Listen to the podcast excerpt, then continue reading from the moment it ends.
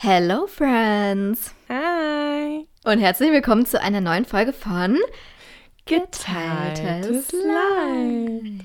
Bei der letzten Folge war es so schön synchron, diesmal nicht.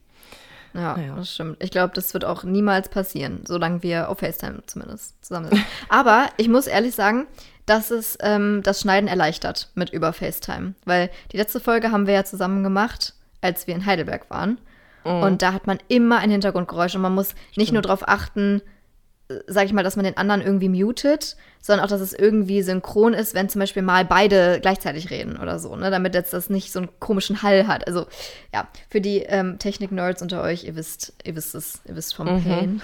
Mhm. Deswegen ist es so schöner, aber natürlich ist in Real Life aufnehmen einfach ein bisschen persönlicher. Anyways. Exkurs, Podcast-Aufnahme. genau. Becky und ich, wir sind heute, glaube ich, beide ein bisschen drained Mhm. Es ist heiß as fuck. Mhm. Also, falls wir weniger enthusiastisch klingen als sonst, vergebt uns. Ja, ja. Ich habe ja gerade, für die, die mir folgen, die wissen das ja, dass ich gerade ein Bewerbungsgespräch Marathon hinter mir hatte. Und ich bin einfach raus. Und ich würde so gerne den Ventilator anmachen. Aber Leute, ich habe euch so lieb, mhm. weil ich mache ihn nicht an, damit ihr das Hintergrundgeräusch nicht habt. Seht ihr mal, Bless wie sehr wir unsere heart. Communities mögen. Wirklich. Ich habe es mir auch eben schon überlegt, aber ähm, ich denke mal, die nächste Stunde bis anderthalb halten wir jetzt so aus. Und damit wir auch gar nicht mehr Zeit verplempern. Mhm. Becky, worum geht's heute? Ja, ich bin, ich bin total gespannt. Es geht nämlich heute um dein Au-pair-Jahr. Ähm, mhm. Und ich finde es super spannend, weil ähm, ich habe, glaube ich, noch nicht mal irgendwann eine Sekunde meines Lebens darüber nachgedacht, Au pair zu werden. Und deswegen, es, es klang für mich einfach schon immer einfach nach Hölle. Und deswegen bin ich super gespannt. You're not wrong. also bin ich super Spaß. gespannt, mal zu hören, ähm, wie man überhaupt auf die Idee kommt. Also keine Ahnung. Ähm, ich finde es deswegen total spannend und es ist auch gut für mich, weil ich muss nicht so viel reden. Stimmt, weil wir haben uns nämlich gedacht, wir hatten ja schon mal eine Folge gemacht und zwar über Beckys Essstörungen, wo mhm. ich im Prinzip den Moderatorteil übernommen habe und wo ich mir Fragen überlegt habe und Becky hat dann eben ein bisschen von ihrer Erfahrung erzählt. Und da haben wir gedacht, drehen wir den Spieß heute mal um und heute befragt Becky mich mal nach einem oder zu einem Thema, ja, worüber sie noch nie nachgedacht hat oder wozu sie vielleicht auch keine Erfahrung hat. Und das mhm. ja, ist ja das, was unseren Podcast ausmacht. Ganz genau. Und wir bereichern uns gegenseitig quasi. Mhm. Ich bin also sehr gespannt. Ich habe dann auch versucht, tatsächlich rauszufinden, ähm, wie viele Au-pairs, ähm, also deutsche Au-pairs quasi in die USA gehen pro Jahr. Und es war tatsächlich mhm. relativ schwierig rauszufinden. Also ich habe da keine besondere Zahl gefunden. Aber ich habe von Statista ähm, eine Zahl gefunden, wie viele Au-pairs in Deutschland pro Jahr sind. Und ah. das sind tatsächlich ähm, 7500 Au-pairs in Deutschland aus Nicht-EU-Ländern und 6500 aus EU-Ländern. Ah, Finde ich super spannend. spannend. Ja, ja, weil ich kenne tatsächlich, ich kenne eine Familie, die Au-pairs hatte hier in Deutschland, mhm. aber das war's. Also. Ja, ich hatte auch mal über eine Ecke mal was davon gehört, aber persönlich habe ich glaube ich zumindest, auch noch keine, in Deutschland zumindest kennengelernt. Im Ausland dann natürlich schon. Ich weiß nicht, soll ich vielleicht erstmal erklären, was ein Au-pair überhaupt ist? Also, ja, falls gut, gute Idee, jemand ja. da irgendwie keine das Ahnung gar nicht kennt, ja. Genau, also als Au-pair geht man in ein anderes Land, wohnt dann da bei seiner sogenannten Gastfamilie oder Host Family und übernimmt im Prinzip die Rolle von einer Nanny. Also man passt auf die Kinder auf, und da ähm, kann ich jetzt auch schon mal was ähm, anteasern. Äh, da wird tatsächlich explizit auch gesagt, dass man nur Aufgaben übernimmt, die mit den Kindern direkt zu tun haben. Was äh, später auch nochmal sicherlich ein Punkt werden wird in dieser Podcast-Folge. Ähm, genau, das heißt, man ist jetzt hier nicht irgendwie die Haushaltshilfe, die jetzt hier irgendwie putzen soll oder so, sondern ähm, die Hauptaufgaben bestehen eigentlich darin, dass man ähm, den Kindern was zu essen macht, dass man die in die Schule fährt, zu Freizeitaktivitäten oder Playdates oder sowas ausmacht. Das ist so grob das, was man eben als Au-pair machen sollte. Ähm, man kann das natürlich nicht nur in den USA machen, wie ich das gemacht habe, sondern gefühlt eigentlich überall auf der Welt. Aber ich glaube, USA ist schon einer, eins der ja, beliebtesten Ziele. Und in den USA ist es auch so, dass man das nur über eine Agentur machen darf. Also man darf nicht einfach privat irgendwie bei einer Familie da. Also könnte man natürlich theoretisch schon machen, wenn man irgendwelche Connections hat, aber offiziell ist das nicht erlaubt, weil man nur mit einer Agentur auch das äh, Work Visa bekommt. Äh, in anderen Ländern, wie zum Beispiel in Australien, habe ich gehört, zumindest ist das anders. Da muss man, glaube ich, nicht unbedingt über eine Agentur gehen. Da ist es auch leichter, so ein ähm, einjähriges Visum zu bekommen, als jetzt in den USA. Ähm, genau, aber ich habe das damals über eine Agentur gemacht. Mhm. Ich weiß gar nicht, ob ich die erwähnen soll hier, weil wir wollen ja keine Werbung. Nee, ich erwähne sie einfach mal nicht. Wir, wir erwähnen sie aber nicht. Wir erwähnen ja. sie einfach mal nicht. Ich habe auch gerade mal kurz die Wortherkunft nachgeschlagen, weil das fand ich jetzt auch ganz inter interessant. Und tatsächlich ist das auf Französisch ein Adjektiv, das auf Gegenleistung bedeutet. Und es ist dann quasi einfach ähm, in ein eigenes Substantiv verwandelt worden. Fand ah. ich auch ganz interessant. Gut, dass du es sagst, weil ähm, als Au pair darf man natürlich nicht nur bei der Gastfamilie wohnen, sondern man verdient auch Geld. Und das Geld ähm, ja, kann man im Prinzip für sich behalten. Also man muss ja nichts bezahlen für die Unterkunft. Ähm, meistens natürlich auch nicht für das eigene Essen, weil man ja mit der Familie ist. Dementsprechend kann man das dann eben sparen oder auch auf diversen Shopping-Trips ausgeben. und natürlich reisen, ne? Man hat als Au pair natürlich auch eine gewisse Anzahl an Urlaubstagen, die aber jetzt vor allem in den USA eher mau sind. Ich weiß gar nicht mehr, wie viele das waren. Das müsste ich jetzt selber nachgucken. Einen Moment. Ein Au-pair in den USA hat Anspruch auf 1,5 freie Tage pro Woche und auf ein freies Wochenende pro Monat. Also das ist so ähm, die offizielle Regelung. Ähm, während des einjährigen Aufenthalts bei einer Gastfamilie stehen dem Au-pair außerdem zwei Wochen gleich zehn Arbeitstage bezahlter Urlaub zu. Ja. Ja, das ist ungefähr auch die US-Norm. Also es gibt tatsächlich in den USA keine Mindestanzahl an Urlaubstagen, die gesetzlich vorgeschrieben sind es ist tatsächlich auch üblich, dass wenn man in den USA das erste Mal in einem Unternehmen arbeitet, man im ersten Jahr gar keine Urlaubstage hat. Die muss man sich erstmal verdienen. Und dann mhm. sind das. Ähm, das ist ja kein Grundrecht, man hat ja kein Recht genau, auf Erholung, ne? Genau. Ja. Und dann sind es meistens nur so zehn Tage im Jahr. Wenn du 20 Tage hast, bist du schon richtig Boss. krass im Game. Ja. Das ist richtig Und krass. Die Unternehmen in den USA werben tatsächlich auch mit ich habe so und so viele oder ich biete euch so und so viele Urlaubstage. Ähm, auch zum Beispiel was Healthcare angeht, auch das ist oft, äh, ich sag mal, ein Werbemittel. Also, dass man sagt, mhm. ja, wir haben den und den Healthcare-Plan und der ist so toll und bla bla bla, weil man da ja im Prinzip nicht, es gibt ja keine Versicherungspflicht, sondern man wird meistens da über den Arbeitgeber versichert und der Arbeitgeber bestimmt dann im Prinzip auch über den Healthcare-Plan. Ähm, ja, also es ist eine andere Welt. Mhm. ein bisschen. Ja, da kommen wir dann nochmal dazu. genau, da kommen, da kommen wir noch dazu. Ja. Aber das ist jetzt, das sind im Prinzip nur die Vorschriften, die so erfolgen müssen.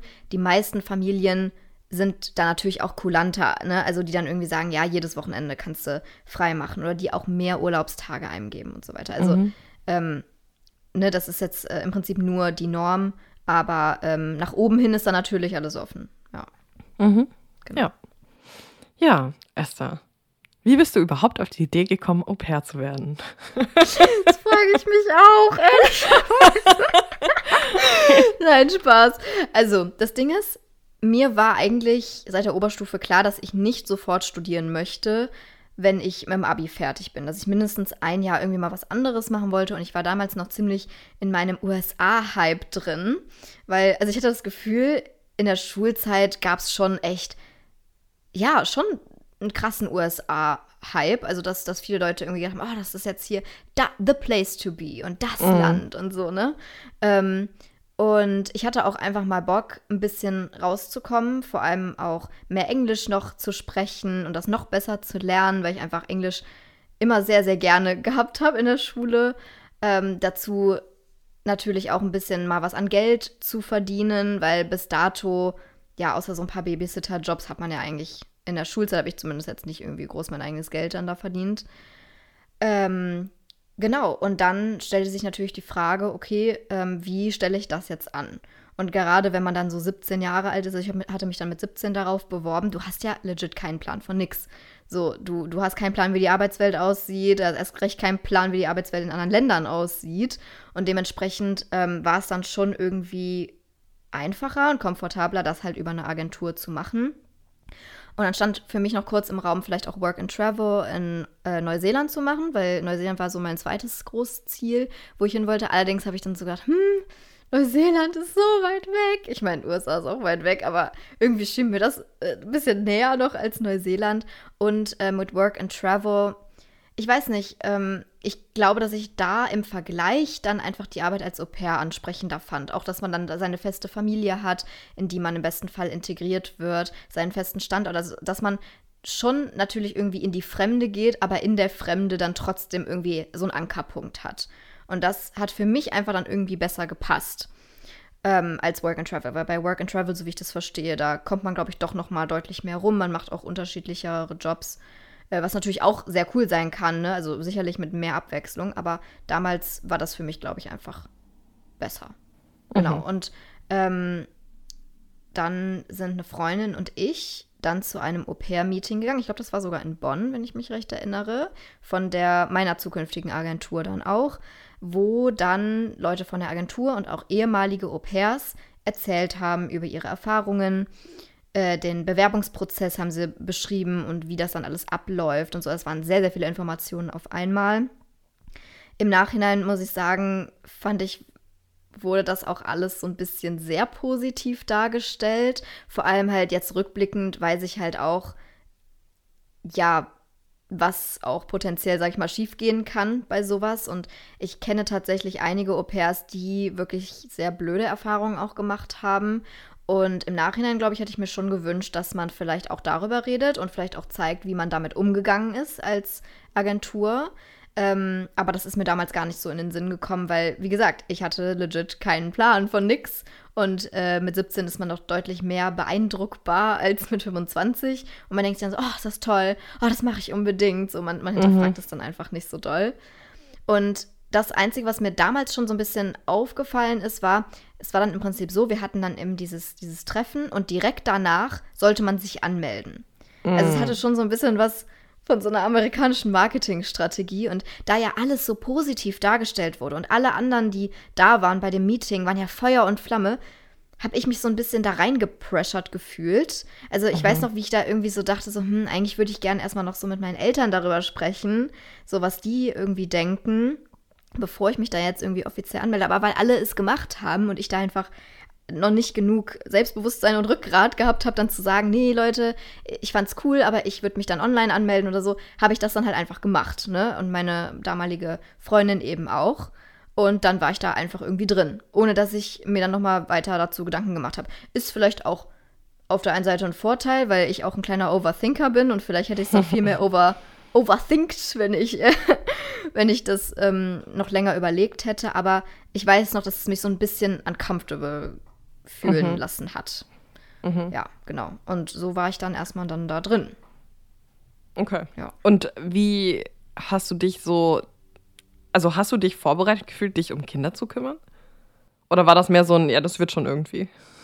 Ich hatte ein paar Babysitter-Jobs damals, aber rückblickend, also vor allem jetzt im höheren Alter rückblickend, lange nicht genug, um wirklich 24-7 im Prinzip für mhm. Kinder und für eine Familie im Prinzip zu sorgen. Und ich muss auch sagen, so im Nachhinein, ich meine, es mag 18-Jährige geben, die sehr reif sind für ihr Alter, aber ich würde einfach jetzt mal frech behaupten, dass die meisten 18-Jährigen einfach selber noch irgendwo Kinder oder Jugendliche zumindest sind, die keine Erfahrung haben, die frisch aus der Schule kommen. Mhm. Und du kannst einfach meiner Meinung nach Babysitten nicht vergleichen mit mit Au pair sein. Weil als Babysitter, du kommst ja abends hin, passt ein bisschen auf die auf, spielst ein bisschen mit denen, dann gehen die Kids ins Bett nach zwei Stunden oder so und du sitzt den Rest des Abends rum und guckst Fernsehen. So mehr machst du ja nicht. Du fährst die Kinder nirgendwo hin, du gehst nicht mit denen auf Ausflüge oder was auch immer.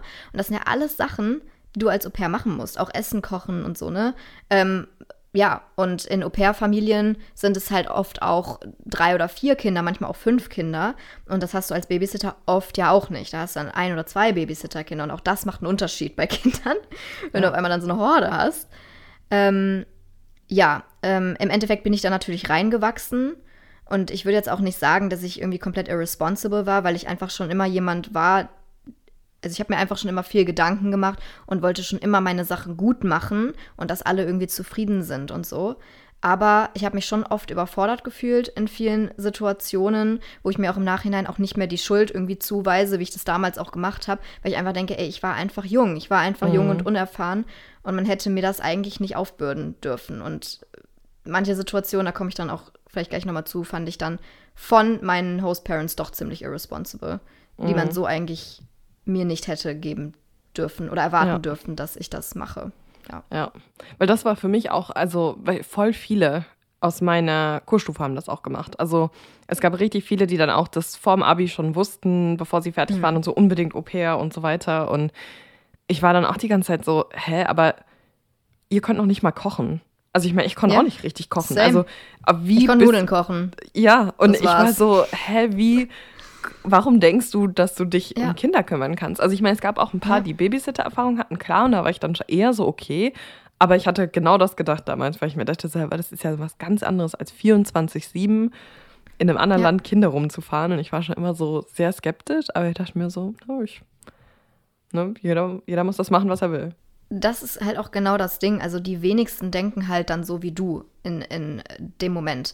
Weil man natürlich mit Sternchenaugen dann da sitzt, weil einem ja wirklich das ganz toll verkauft wird, mhm. muss man mhm. wirklich sagen. Also die haben das wirklich glänzend verkauft. Ja. Ne? Und ähm, auch auf, auf Fragen, die vielleicht so ein bisschen auf Zweifel abgezielt haben, haben die die perfekten Antworten gehabt. Und ja, ich glaube, da hat mir einfach wirklich die Lebenserfahrung gefehlt, das doch noch mal zu hinterfragen weil man dann doch irgendwie einfach, ja, dieser Agentur und den Leuten, die das gemacht haben und die tolle Erfahrungen gehabt haben, einfach geglaubt hat. Dass da dann wahrscheinlich gezielt Leute rausgesucht wurden, die auch wirklich tolle Erfahrungen gemacht hatten, die eine tolle Familie hatten oder die vielleicht auch selber total dafür gebrannt haben, ne? Mhm. Ähm, dass man gezielt diese Leute raussucht, die dann neue Leute anwerben, das ist mir überhaupt nicht in den Sinn gekommen damals. Ja, ja. So. Aber ja. es gab oft Situationen, auch im Au-pair-Jahr, ähm, ja, die mich so ein bisschen aus meiner Naivität rausgeholt haben, die in dem Moment sehr überfordernd waren, aber ja, denen ich im Nachhinein schon auch sehr dankbar bin, weil ich wirklich das Gefühl habe, dieses Jahr hat mir unfassbar viel beigebracht. Ich habe mich einfach wirklich sehr weiterentwickelt, einfach von meiner Persönlichkeit her, habe sehr viel mehr Selbstbewusstsein danach gehabt und auch sehr viel mehr kritisch hinterfragt und Sachen angesprochen, als ich es vorher gemacht habe. Mhm. Und deswegen, auch wenn ja, einige Erfahrungen da nicht so toll waren, bin ich im Nachhinein schon froh, dass ich es gemacht habe. Ja. Weil es mir ja. so ein bisschen Head Start gegeben hat, auch ins Studium dann. Ja. Aber kurze ähm, Randbemerkung noch zu Au pair. Es gibt tatsächlich auch Au pair-Programme für zum Beispiel Personen, die eine Erzieherausbildung gemacht haben oder so. Also ich glaube, das, das heißt auch irgendwie anders, das ist irgendwie Au pair Plus oder sowas. ja, eine, stimmt. Ja, mhm. das hat eine Freundin von mir zum Beispiel gemacht, die eben, die Helga, über die, die wir im letzten Podcast gesprochen haben, ja. ähm, und sie hat äh, zum Beispiel Au pair gemacht, nachdem sie ihre Erzieherausbildung fertig gemacht hatte. Mhm. Und ähm, das ist dann auch nochmal eine ganz andere Perspektive. Also falls man ja. generell am pädagogischen Bereich interessiert ist und zum Beispiel das im Bachelor studiert oder so, es gibt auch die Möglichkeit, das danach nochmal zu machen. Ähm, ja, das ist auch eine ganz andere ja. Sache. Das würde ja. ich auch komplett jetzt rausnehmen aus allem, was genau, ich jetzt hier sage.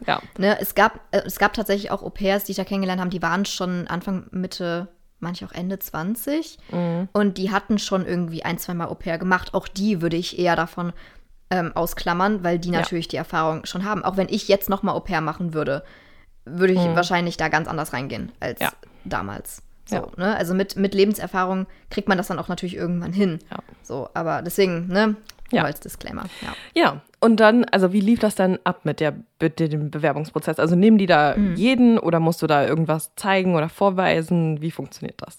Also erstmal vorweg, ich kann mich nicht mehr ganz genau an jede einzelne Voraussetzung erinnern oder ja, wie viele Stunden ja man genau gebabysittet okay. haben muss. Aber da würde ich sagen, da packen wir einfach was in die Show Notes. Da können wir vielleicht mhm. ein paar Agenturen in die Show Notes packen. Natürlich alles unbezahlte Werbung, aber einfach, dass ihr da was nachlesen könnt. Mhm. Oder Webseiten, whatever. Ich kann mich auf jeden Fall daran erinnern, dass es nicht gerade wenige Voraussetzungen waren, die man da erfüllt haben musste. Mhm. Also ich glaube, man musste auf jeden Fall mindestens ähm, 18 Jahre alt sein zum Zeitpunkt der Ausreise. Ich hatte mich dann ja mit 17 beworben. Das war im September 2015 äh, hatte ich mich beworben und im Februar 2016 bin ich dann 18 geworden. Ähm, genau, dann glaube ich, musste man auf jeden Fall Abi haben oder eben so eine abgeschlossene Ausbildung. Also irgendwas Abgeschlossenes, glaube ich, musste man haben, wenn ich mich recht erinnere. Ähm, ich glaube, das höchste Alter war damals auch irgendwas mit Mitte, Ende 20. Also es war tatsächlich mhm. wirklich nur so eine kurze Spanne. Genau, dann gab es so und so viele Stunden an Babysitten, die man voll haben musste. Da muss ich aber dazu sagen. Kurze äh, sneaky Info am Rande. Ich kenne keine einzige Person, die wirklich diese ganzen Stunden voll hatte, weil das waren wirklich sehr, sehr viele Stunden. Und mhm. die meisten haben das halt so gemacht, dass dann die, ja, Babysitter, Eltern halt das unterschrieben haben. So, mhm. ne? Okay. So. Also, das war schon, fand ich, echt sehr, sehr viele Stunden. Ähm, und wenn man das halt als Schüler irgendwie nebenbei macht, macht man das ja eh meistens nur am Wochenende. Und da denke ich mir so, wie soll man auf diese ganzen Stunden kommen? Aber naja, ja. egal. Genau. Ähm, das. Und dann ähm, hatte man so ein riesenlanges Profil, was man erstellt hat, mit allen möglichen Sachen, die man da beantwortet hat, plus ein Video. Und da, Leute, hatte ich ja noch kein YouTube gemacht, aber habe mich schon immer sehr natürlich auch für Video interessiert. Ich hatte ja davor schon so ein bisschen YouTube-Erfahrung. Könnt ihr alles nachhören in unserer anderen Podcast-Folge zu YouTube. Ähm, und das habe ich dann mit meiner besten Freundin äh, gemacht, die auch ja, ziemlich gut in diesem Bereich war. Und das haben wir dann irgendwie schön zusammengebastelt und so. Und äh, ich muss wirklich sagen, ich fand das Video richtig gut. Also Props. Ähm, genau, und da hat man dann einfach so ein bisschen so von sich erzählt. Also was man irgendwie gerne macht, äh, an Hobbys, warum man denkt, dass man irgendwie dafür geeignet ist. Halt so dieser typische Bums. Wenn man das dann fertiggestellt hatte äh, und das dann alles irgendwie auch durch die Agentur so verifiziert wurde, ging es dann los in den Bewerbungsprozess. Und das war bei meiner Agentur damals so, dass im Prinzip ich angeschrieben werden musste von den Familien. Ich konnte nicht mhm. die Familien anschreiben, sondern es musste ein Match von der Familie ausgeben und dann konnte man mit denen ein bisschen chatten und dann halt auch einen Termin zum Skypen ausmachen. Skype war damals ja noch das, mhm, das, das Ding. Ding. Äh, genau. Ähm, und da weiß ich noch, dass ich da ziemlich verunsichert war, weil ich gar nicht so viele Matches hatte. Also ich glaube, ich hatte drei Familien insgesamt, mit denen ich dann mal kommuniziert hatte. Und ähm, meine Freundin damals hatte irgendwie viel, viel mehr. Und das hatte mich irgendwie total mhm. verunsichert. Die hatte auch irgendwie schon nach ein paar Wochen dann direkt ihre Familie safe. Und äh, das hat, glaube ich, auch so ein bisschen dazu geführt, dass ich ein bisschen schnell gesettelt habe. Weil ich irgendwann dann so dachte, so nach der dritten Familie dann so, oh scheiße, ich muss jetzt hier schnell damit fertig werden und so. Und das war ja, ich glaube, das war im Januar 2016. Und ich wollte erst im Juli 2016 ähm, losfliegen. Also eigentlich hätte ich mir noch viel mehr Zeit mhm. lassen können. Aber ähm, ja, ich habe dann irgendwie so ein bisschen gedacht, okay, das ist jetzt die Norm, weil ich kannte es auch nicht von irgendwem anders, weil sie die einzige war, die ich kannte, die auch Au pair gemacht hat. Und ähm, ja, habe mich dann irgendwie relativ schnell dann auch da entschieden für die Familie. Genau, mein erstes Gespräch war damals mit einer Familie aus New York. Ähm, mein zweites mit einer Familie aus Oklahoma.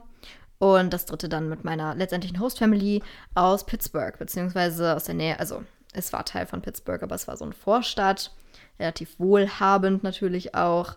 Ähm, genau. Mhm. Und dann okay. hatten wir geskypt, hatten uns ein bisschen kennengelernt und haben sie irgendwann dann gesagt, ja, dich nehmen wir. Dich nehmen wir. Und dann musst du das quasi auch bestätigen und so kommt dann quasi. Genau. Okay. Ja. Okay. Genau. Und hattest du in dem Bewerbungsprozess dann Kosten oder war das alles mhm. so einfach kostenlos? Konntest dich anmelden, das alles machen? Das war kostenlos, aber man hatte natürlich am Ende schon ein, eine Fee, die man bezahlt hat an die Agentur. Ich weiß aber auch nicht mehr genau, wie viel das war. Man hat dann im Prinzip so ein, so ein Komplettpaket bezahlt, wo dann Flug, also Hin- und Rückflug drin war, äh, die Fee an die Agentur. Ähm, was gab es denn da noch? Irgendwas. Es hat sich aus verschiedenen Sachen irgendwie dann zusammengesetzt. Aber das kam auch erst auf einem zu, wenn man alles dann final hatte. Also mit Visum, mit, mit Family und so. Das war nicht, dass ich das im Vorhinein bezahlt habe. Okay. Das sind meine Eltern. Okay, ja. ähm, und als du dann die Family hattest, wie ging es dann weiter? Also dann hast du ja erwähnt, ne, Visum und alles. Genau, dann musste man einen ähm, Termin ausmachen bei der amerikanischen Botschaft. Das habe ich dann in Frankfurt gemacht. Was ja auch immer etwas ist, was jetzt nicht äh, mal eben so gemacht wird. Das ist wirklich äh, ein sehr aufwendiges äh, Befangen. Befangen? Sagt man so? Sagt man befangen? Unterfangen. Unterfangen. Stimmt, befangen ist was anderes. Unterfangen. ähm, Ja, da äh, ist es nämlich irgendwie so, man muss dann erstmal nach Frankfurt jückeln und dann darf man in diese Botschaft sage und schreibe nur sich selber und die Klamotten am eigenen Leibe reinbringen. Also man darf kein Handy, kein, äh, wirklich nichts anderes mit reinbringen. Man ist, man geht durch 10.000 Kontrollen erstmal durch und man ist komplett alleine da drin. Also man darf auch keine irgendwie Begleitpersonen mitnehmen. Und da, boah, da hatte ich schon echt ein bisschen Muffensausen, muss ich ehrlich sagen. Ähm, ja. Ähm, weil das alles, man, man, fühlt sich, als ob man in so ein Hochsicherheitsgefängnis irgendwie rein reinspaziert. Ist es auch, ja, quasi. es ist wirklich so verbarrikadiert da.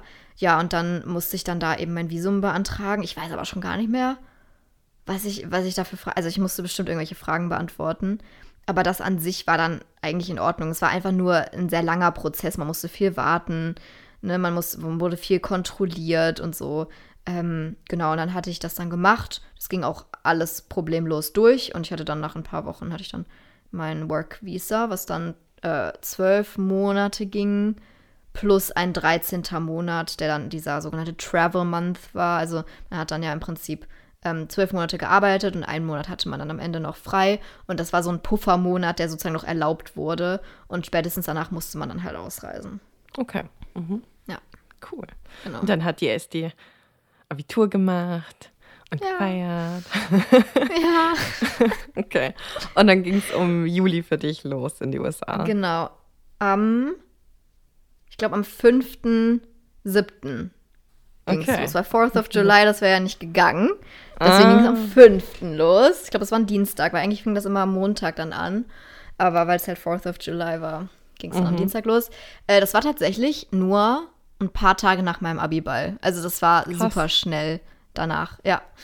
Ähm, ja, und ich muss sagen, das fiel mir eigentlich leichter als gedacht. Also klar war es äh, für mich jetzt nicht leicht, mich von meiner Family irgendwie zu trennen, aber ähm, im Vergleich zu heute, also ich habe gefühlt, ich habe ich hab das Gefühl, ich habe heute viel, viel mehr Heimweh, als ich es damals hatte. Ähm, das war für mich dann so ein bisschen so, ich war einfach sehr excited. Und ähm, man wurde auch sehr schnell abgelenkt, weil man hat sich dann in Frankfurt eben auch getroffen mit anderen Au-pairs, die von Frankfurt aus geflogen sind. Ähm, und dann ging es erstmal für eine Woche in eine sogenannte, ähm, wie ist das nochmal? Scheiße, wie hieß das? Irgendeine School. Training School, genau so hieß das Ding. Mm, mhm. So, ähm, genau, da war man dann eine knappe Woche in New York, ähm, in so einem riesigen, ja, Jugendherbergeartigen Ding. Also es war wirklich sehr groß, wo man dann mit allen Au-pairs, die zu dem gleichen Zeitraum angefangen haben, wie man selber war.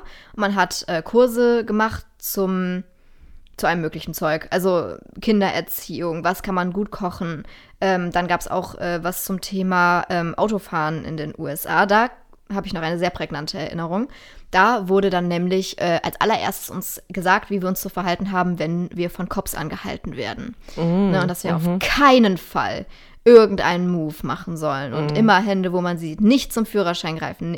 Das muss ich noch sagen, das hat mich dann zum ersten Mal so ein bisschen befremdlich fühlen lassen wo so zum ersten Mal mein USA-Bild so ein bisschen gebröckelt ist. äh, und das, das habe ich wirklich bis heute noch so in Erinnerung, wie uns das beigebracht wurde. Ähm, genau, und zwischendurch gab es noch ein paar Ausflüge. Also wir sind dann noch nach New York äh, reingefahren und haben dann da uns ein paar von den Hauptsites angeguckt. Also es war so ein bisschen so ein Mix aus Kursen und äh, bisschen Freizeit. Ich muss sagen, ich war danach sehr drained. Ich bin aber auch einfach nicht so der Hostel-Mensch, muss ich ehrlich sagen. So viele neue Leute dann auf einmal. Mhm. Ne? Und ähm, ja, ich, ich bin dann immer so jemand, ich brauche dann so nach einer Zeit dann doch immer gerne meine Me-Time. Ähm, mhm. Deswegen war ich dann doch auch ganz froh, als das wieder vorbei war. Ähm, ja, und ich habe da jetzt auch gar nicht so bleibende Kontakte geknüpft, muss ich sagen, weil okay. da ähm, ich glaube, da waren zwei andere Mädels, die nach Philadelphia dann noch gegangen sind. Und man wurde auch immer mit denen in ein Zimmer gepackt, die sozusagen im selben State oder in derselben Stadt waren wie man selber. Aber ähm, es hat zu der Zeit, zu diesem Zeitslot sozusagen kein neues Au-pair in Pittsburgh angefangen. Deswegen war ich dann da eigentlich auch alleine mit. Bin dann auch alleine nach Pittsburgh geflogen, weil die anderen hatten dann auch denselben Flug in ihre jeweiligen Städte. Fand ich aber gar nicht so schlimm, ehrlich gesagt. bisschen Ruhe hatte. Ja. Und gab es da irgendwelche Jungs oder waren das nur Mädels? Es waren schon, ich würde sagen, 90 Prozent Mädels. Aber es gab schon auch den einen oder anderen okay. Typen. Mittlerweile könnte ich mir vorstellen, dass das anders ist. Ja. Also das sicherlich immer noch die Mehrheit Mädels, aber ich könnte mir schon vorstellen, dass der Jungsanteil größer geworden ist. Vielleicht könnt ihr aus der Community, falls ihr gerade Au pair macht oder es irgendwie vor kurzem gemacht habt, könnt ihr ja mal erzählen. Mhm. Ähm, genau, könnt ihr uns ja. mal auf Instagram schreiben. Ja, ich kann, also ich kann mir vielleicht vorstellen, dass es mehr machen wollen, aber ich weiß gar nicht, ob so viele amerikanische Familien einen Mann nehmen würden. Also das ja, ist ja schon sehr, also das ist, aber ja, mhm, super spannend. Ja, könnt, ihr, könnt, ihr, gerne mal erzählen, wenn ihr es habt. Ähm, auch mhm. wenn eine andere Frage in dem Q&A-Tool steht, äh, schreibt ruhig rein. Also, ja, macht das spannend. gerne. Es kann natürlich auch sein, dass es ähm, auch ein bisschen länderabhängig ist. Ne? Also es gibt mhm. ja, wie mhm. gesagt, auch Au-pairs in äh, überall anders. Ich mhm. kenne auch jemanden, ähm, der in England Au-pair gemacht hat. Und das sind dann ja schon auch unterschiedliche Kulturen. Dementsprechend vielleicht hängt das auch davon ein bisschen ab. Mhm. Und dann, ich weiß nicht, mich würde es mal interessieren, wie so wie war das so, die erste Woche, so alles kennenlernen? Haben die dir da alles gezeigt? War die Mutter dann eine Woche mal mit dir zu Hause oder war es direkt so ins kalte Wasser? Wie lief das so ab? Ja, ähm, folgendes. Ich bin dann angekommen in Pittsburgh und äh, habe erstmal irgendwie die gar nicht gefunden. Und turns out, die waren, glaube ich, auch viel zu spät. Also ich stand dann da irgendwie erstmal an diesem Baggage Claim rum und ähm, habe schon gedacht, hey, haben die mich jetzt vergessen? Und das war auch schon so ein Anxiety-Punkt, weil, weißt du, dann bist du in einer fremden Stadt, in einem fremden Land, auf einem fremden Kontinent, stehst da rum, denkst du so, ja, und jetzt?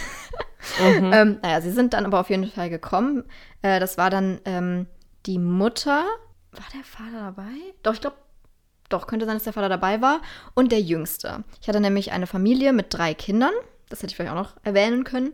Ähm, der Jüngste war zehn zu dem Zeitpunkt. Äh, mhm. Danach kam eine, war sie da noch zwölf?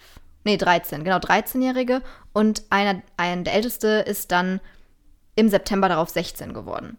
Und das mhm. muss ich nur mal so am Rande sagen, ist ungewöhnlich. Normalerweise mhm. sind Au-pair-Kinder deutlich jünger. Also ich würde sagen, hauptsächlich sind das Kinder zwischen zwei und zehn.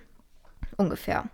Ähm, meine Family war da so ein bisschen special. Ich habe mich auch tatsächlich öfter immer mal wieder gefragt, so, okay, warum braucht ihr überhaupt ein Au-pair? So, also euer Ältester ja. ist 16, der kann dann auch Auto fahren und so, ne? Also in den USA darf man ja früher Auto fahren und so. Aber gut, so war's. Ich hatte auch damals dann mir immer so gedacht, ach, vielleicht ist es auch ganz cool, so mit Teenies, dann ist man vielleicht doch noch mal mehr auf einem, äh, auf Augenhöhe, ähm, was manchmal auch so war, was aber auch zu gewissen Problemen geführt hat. Kann ich auch gleich noch mal ansprechen, mhm. was das genau war.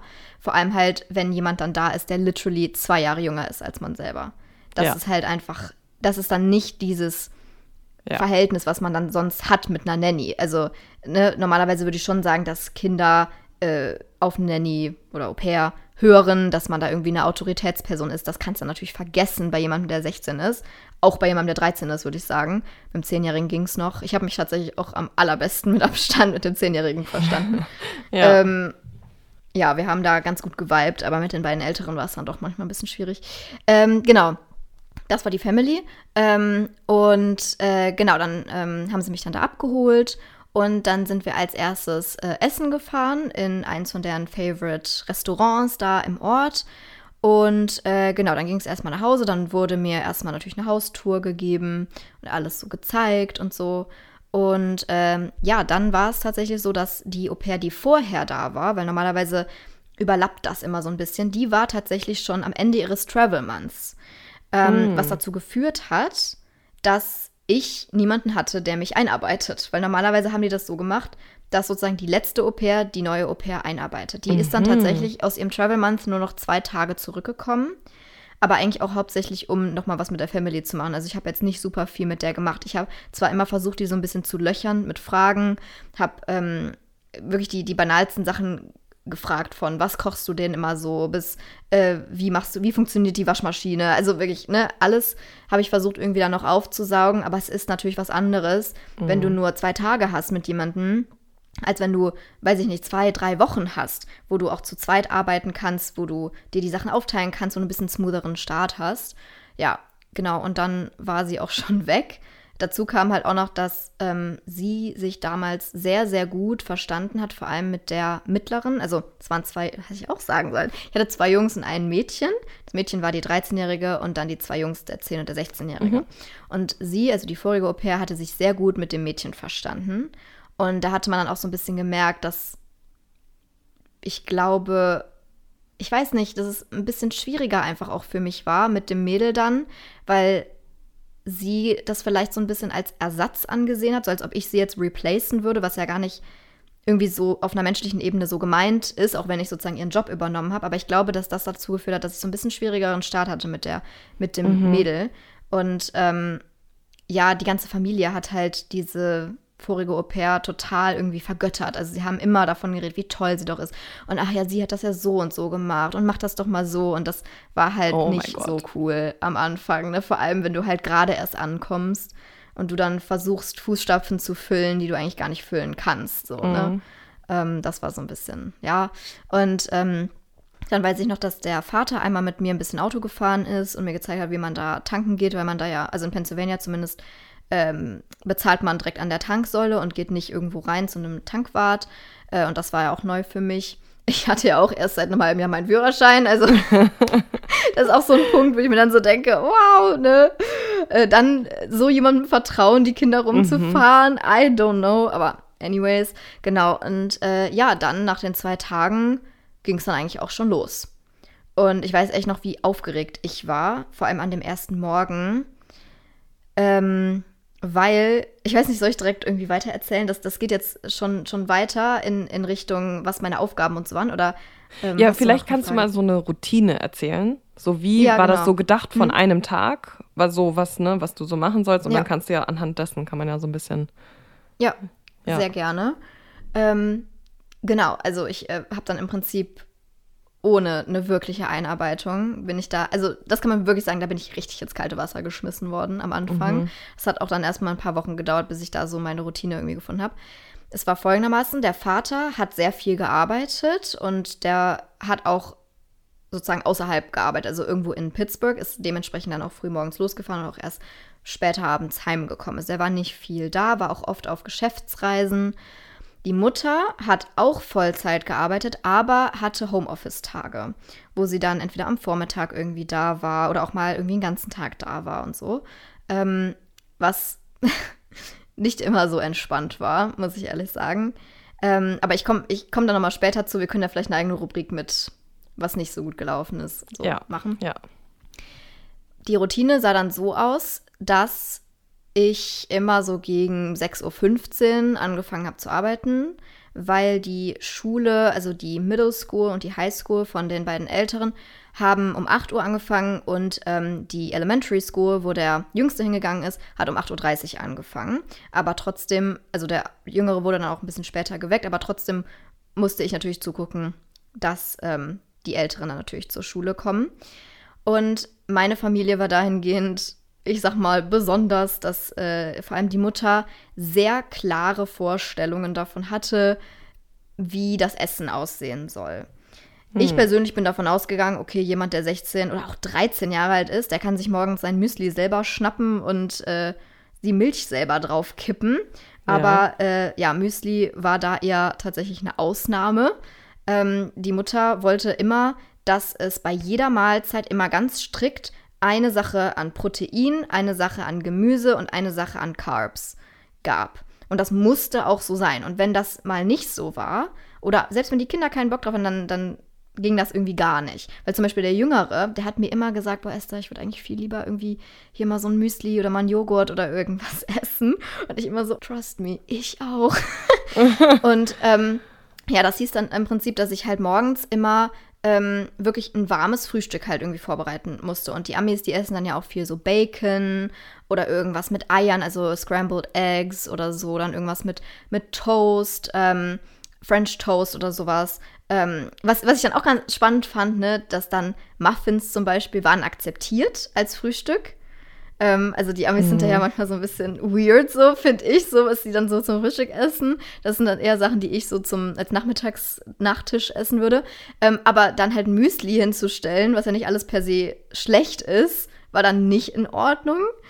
Ähm, mhm. Genau, und dann war es halt nicht nur so, dass ich halt dann ähm, dieses Frühstück machen musste, sondern dass dann jedes Kind etwas anderes haben wollte.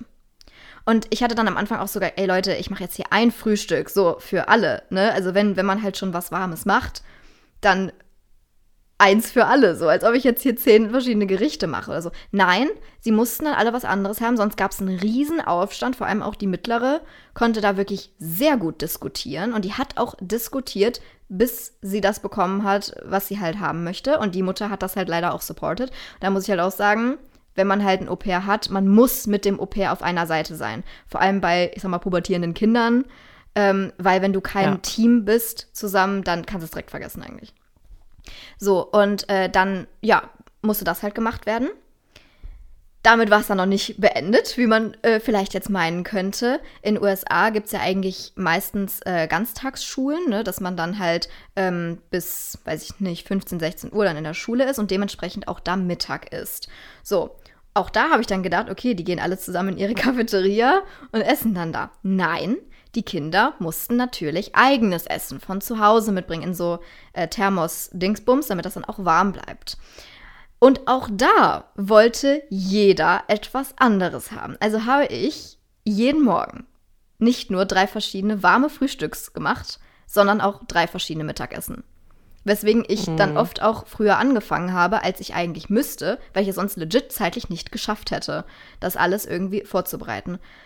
Und wenn man das aus heutiger Sicht so erzählt, da denke ich mir so, what the fuck, so warum habe ich mir das überhaupt gegeben? Also das frage ich mich wirklich, weil ich so denke, das ist sowas von too much, das ist so bescheuert, wirklich. Aber damals, ich glaube, ich hatte da besonders in den ersten Wochen überhaupt nicht die Confidence, da irgendwie mehr zu, zu sagen. Ich habe das einmal am Anfang angesprochen, so, warum essen die denn nicht alle dasselbe? Und dann wurde das halt so abgetan, so, ach, du weißt ja, wie die Kinder sind und so. Und da muss ich jetzt auch mal äh, mhm. anprangern, von Erziehungsseite ist das nicht gerade wertvoll äh, Kindern Nein, alles in den Arsch zu stecken, was sie halt irgendwie haben wollen. Ja, äh, das war dann der Morgen.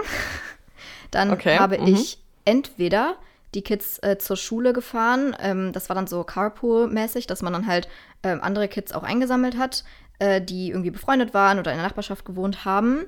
Ähm, oder halt jemand anderes war dran mit Carpool und hat die dann eingesammelt. Also ich war dann nur einmal die Woche mit Carpool dran. Das haben die eigentlich ganz gut organisiert bekommen. Genau, und dann habe ich eben noch mit dem Jüngsten dann auch zusammen gefrühstückt und habe den dann auch zur Schule gebracht. Die Schule war tatsächlich in der Nachbarschaft und ähm, es war anscheinend äh, normal, dass man den dann auch mit dem Auto dahin bringt. Das habe ich dann aber irgendwann über Bord geworfen, weil ich so dachte, Brudi, die zehn Minuten, die können wir jetzt auch laufen. Und ich weiß, dass viele Neighborhoods in Amerika gefährlich sind und auch zum Beispiel überhaupt keine äh, Gehwege oder irgendwie sowas haben. Aber das war zum Beispiel in unserer Nachbarschaft nicht der Fall, weswegen ich auch überhaupt keinen Grund gesehen habe, warum wir da jetzt nicht zu Fuß hingehen können. Also ich habe wirklich in einer sehr, sehr wohlhabenden, sehr schönen und ruhigen Nachbarschaft gewohnt. Und da war die Schule eben auch. Weswegen ich irgendwann gesagt habe, okay, weißt du was, wir nehmen jetzt den Hund mit und wir laufen dahin. Ähm, auch wiederum aus einer deutschen Perspektive war das so ein bisschen weird, weil ich halt, seitdem ich halt sechs Jahre alt bin, alleine zur Schule gegangen bin. Meine Schule war auch nicht weit weg, also man konnte das auch gut ähm, zu Fuß erreichen und die Leute, die halt mit dem Bus gefahren sind, sind auch alleine mit dem Schulbus gefahren. Und ähm, er sollte aber halt dann trotzdem mit mir halt gebracht werden. War dann auch kein Problem so. Dann hat man einen kleinen Spaziergang gemacht, auch manchmal auch mit den anderen Nachbarsjungs dann zusammen. Genau, und dann habe ich den dann da eben hingebracht und ähm, bin dann zurückgelaufen, genau. Und dann war es so, dass man, ich glaube, in der Woche ungefähr 45 Stunden an Arbeitszeit hatte, maximal. Das war sozusagen die Vorschrift, also mehr halt nicht. Allerdings war es in den allermeisten Familien, die ich kennengelernt habe über andere Au-pairs so, dass das eigentlich nie ausgereizt wurde. Also ich, Standard waren eigentlich so 25 bis 30 Stunden, weil halt die meisten mhm. Families auch gesagt haben, okay, wenn die Kids in der Schule sind, in der Zeit hast du frei. So, da kannst du dann irgendwie ins Gym gehen oder kannst irgendwas anderes machen oder so dich nochmal hinlegen, wie auch immer. Das war bei, bei, meiner Familie nicht der Fall. Meine Host-Mom hat das tatsächlich wirklich ausgerechnet, dass ich immer 45 Stunden im Prinzip drauf hatte. Und wenn ich mit allem fertig war, was sie aufgeschrieben hat, selbst dann hat sie halt noch was sich ausgedacht, was ich halt machen kann. Das hätte ich per se nicht schlimm gefunden, wenn es halt alles kinderrelatete Sachen gewesen wären weil es ist natürlich ihr gutes Recht zu sagen, okay, ich habe hier jetzt eine, eine Vollzeitkraft und es ist erlaubt bis 45 Stunden und wir bezahlen sie auch, dann hätte ich das überhaupt nicht schlimm gefunden, wenn sie das dann gesagt hätte, weil, wie gesagt, es ist ihr Recht. Aber es waren halt zunehmend, am Anfang noch weniger, aber zunehmend alles Sachen, die überhaupt nichts mit den Kindern zu tun gehabt. Ich habe jede Woche mhm. mindestens zweimal den kompletten Einkauf gemacht für die ganze Family. Und wir waren dann ja sechs Leute, also dementsprechend war das auch nicht gerade wenig, was da so zusammengekommen ist. Ich habe regelmäßig die Autos in irgendwelche Werkstätte gebracht, die auch irgendwie häufig in die Wer Werkstatt mussten. Also keine Ahnung, was da mit denen war.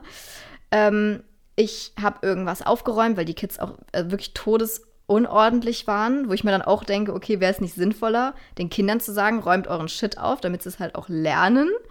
Ne, ähm, irgendwas bei irgendeinem Arzt irgendwie abholen oder äh, das und das, also irgendwelche Besorgungen halt irgendwie noch machen und so. Und vieles davon hatte halt überhaupt nichts mit den Kindern zu tun. Also selbst das mit dem Einkauf zum Beispiel ähm, ist auch eher etwas, was nicht dazugehört. Also, dass man mal irgendwie was ähm, holt, was die Kids jetzt irgendwie brauchen oder so, ist ja überhaupt kein Ding. Aber wirklich zwei, dreimal pro Woche so einen Volleinkauf, so einen Familieneinkauf zu machen, das ist halt schon eigentlich überhaupt nicht meine Aufgabe gewesen. Das Einzige, was sie halt nicht gesagt hat, ist halt so, dass ich irgendwas hätte putzen müssen. Ich glaube, da hätte es dann auch wirklich aufgehört. Äh, da hatten sie dann auch noch andere Haushaltshilfen und so. Wäsche waschen, klar, das ist auch nochmal ähm, großes Ding natürlich gewesen, weil die Kids auch wirklich viel an Wäsche immer hatten. Das ist, das ist dann schon eine Aufgabe, die man als Au pair macht. Ähm, ja, und damit wurde dann im Prinzip der Vormittag so ein bisschen gefüllt. Das ging dann so bis, mhm. weiß ich nicht, 11 Uhr oder so. Ja, 11, 12 Uhr, je nachdem, wann die Kids dann da auch wieder ähm, abgeholt werden mussten. Und dann hatte ich halt so eine Mittagspause von weiß ich nicht, ein, zwei Stunden. Und äh, dann wurden die Kids abgeholt oder halt nach Hause gebracht, je nachdem, wer mit Carpool halt dran war. Und dann hatten die alle super viele Hobbys. Vor allem äh, das Mädchen und der Jüngste. Die hatten beide drei Sportarten, die sie gemacht haben.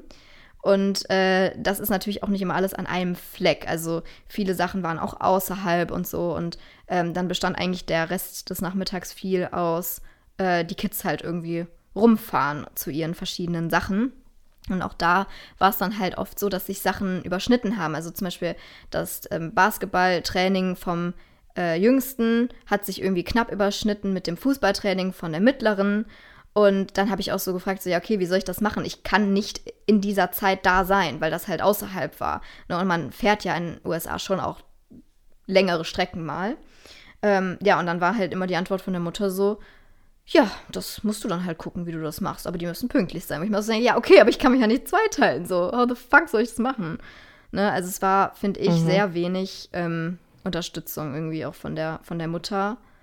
Ähm, ja, und der Tag hat dann aufgehört. Entweder habe ich auch noch abends dann was für die gekocht oder der Vater hat auch mal gekocht, aber der Vater war halt auch oft erst sehr spät zu Hause. Ähm, oder die Mutter hat mal was gemacht oder wir haben es zusammen gemacht, wie auch immer. Ähm, und der Tag hat dann aufgehört, so gegen ja, 19 Uhr, würde ich sagen. Und danach bist du halt dann auch wirklich erstmal fix und fertig, ne? Also, das ist schon echt mhm. ein sehr, sehr langer Tag dann gewesen.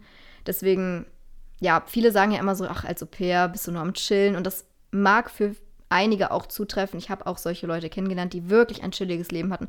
Aber bei mir war es absolut nicht so. Es war wirklich ein Vollzeitjob für mich.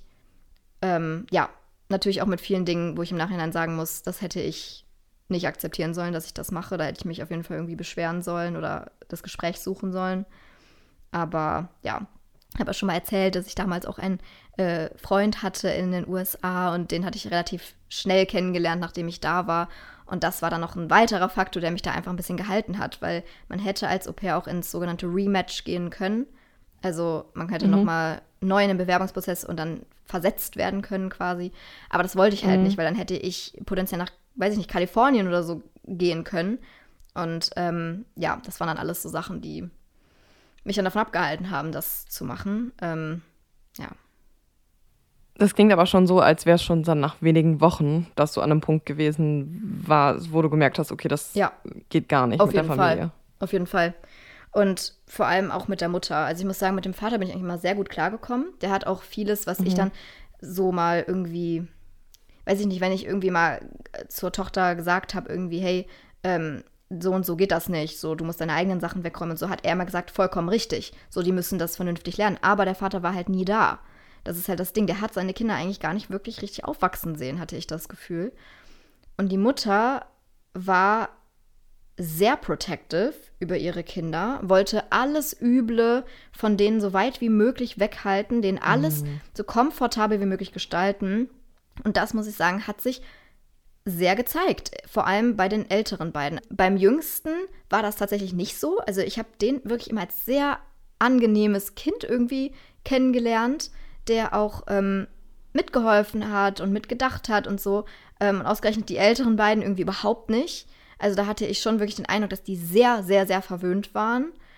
Und wie gesagt, wie ich eben auch schon gesagt habe, dass wenn es irgendwie mal einen Konflikt gab, hat die Mutter sich immer auf die Seite der Kinder gestellt. Und das führt natürlich oh. auch dazu, dass ja, ich dann auch nicht ernst genommen werde. Oder dass, wenn ich was sage, dass sie einmal zur Mutter rennen, die Mutter sagt, nee, müsst ihr nicht machen. So, und dann denke ich mir immer so, ja, okay, dann musst du dich nicht wundern, dass die Kids so sind, wie sie sind und dass sie diese Demands haben, die sie halt da hatten.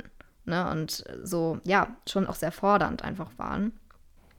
Mhm. Ähm, ja, und die Mutter war schon auch, deswegen meinte ich auch, dass es halt unentspannt war, wenn sie halt zu Hause war, weil es kam natürlich vor, dass ich irgendwie schon früher fertig war mit der Wäsche oder mit, mit dem Einkauf oder whatever. Und jeder normale Mensch hätte dann gesagt, okay, weißt du was, mach jetzt hier deine Pause oder so, ne?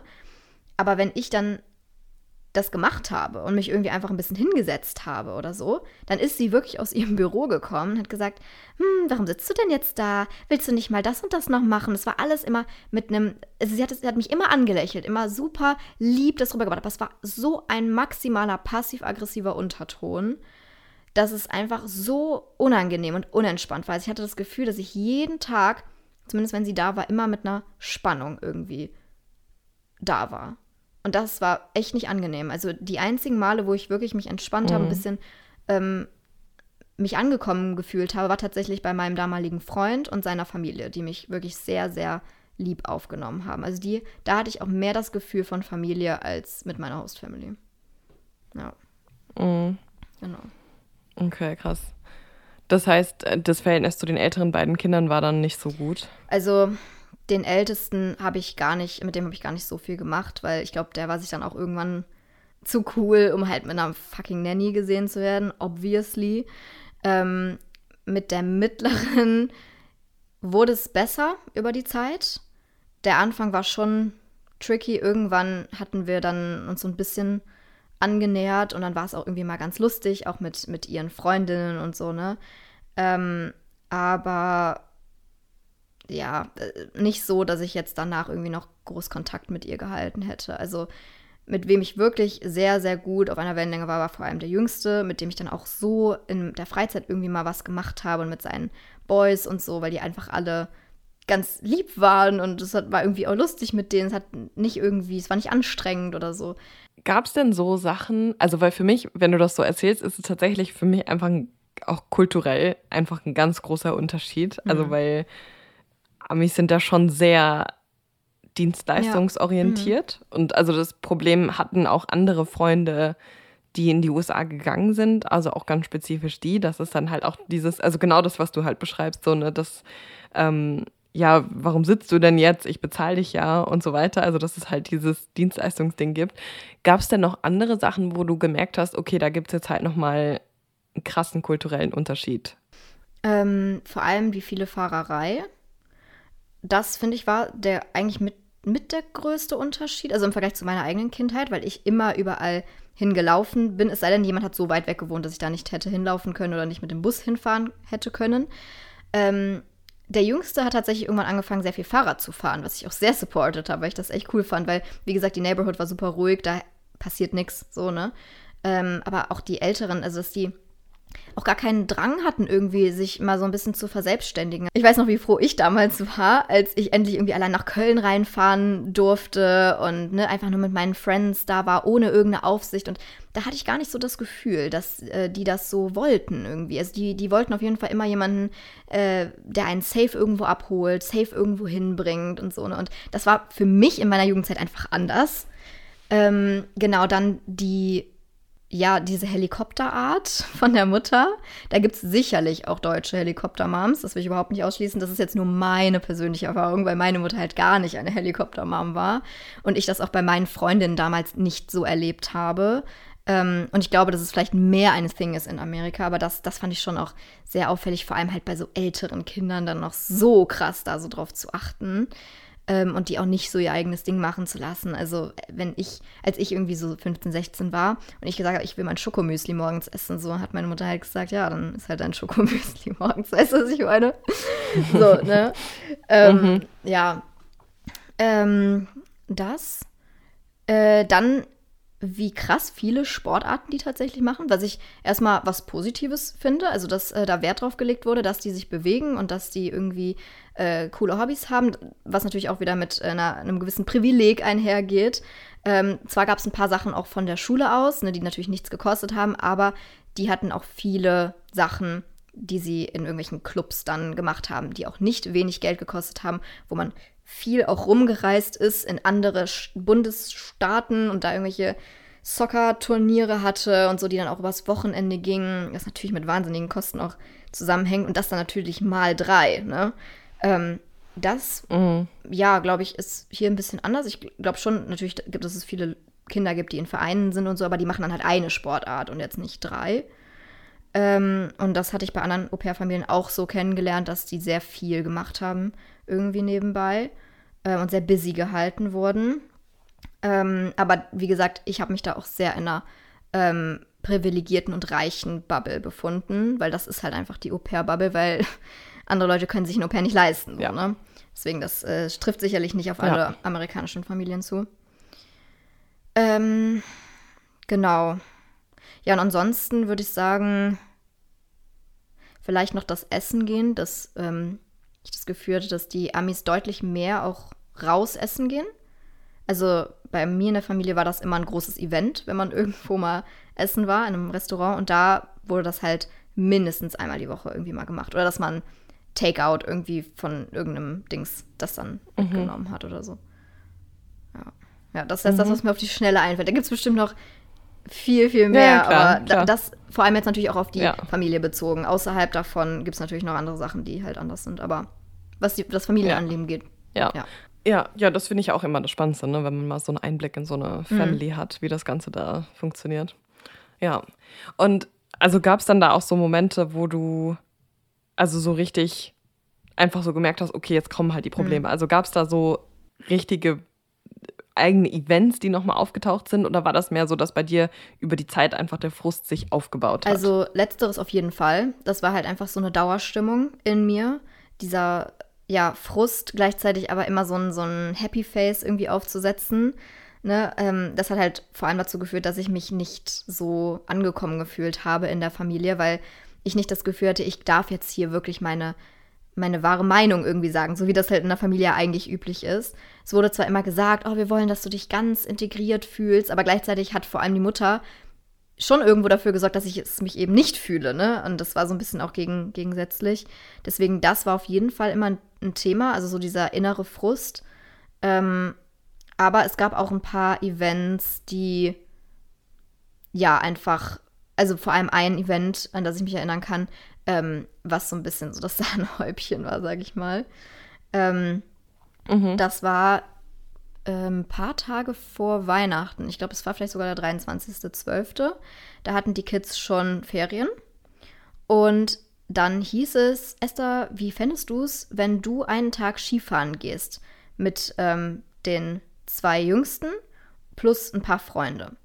So, und Dazu muss man sagen, meine Familie hat mich öfter mal auf so Kurzurlaube mitgenommen, wo ich auch nie was bezahlen musste. Deswegen, ne, das möchte ich denen auch anrechnen, irgendwie, dass ich viel auch mit denen zusammen rumgekommen bin. Das hat auch Spaß gemacht und so. Ähm, und auch zum Beispiel für die Sache mit dem Skifahren hätte ich selber überhaupt nichts bezahlen müssen. Also es wäre alles auf deren Nacken gegangen, sag ich mal.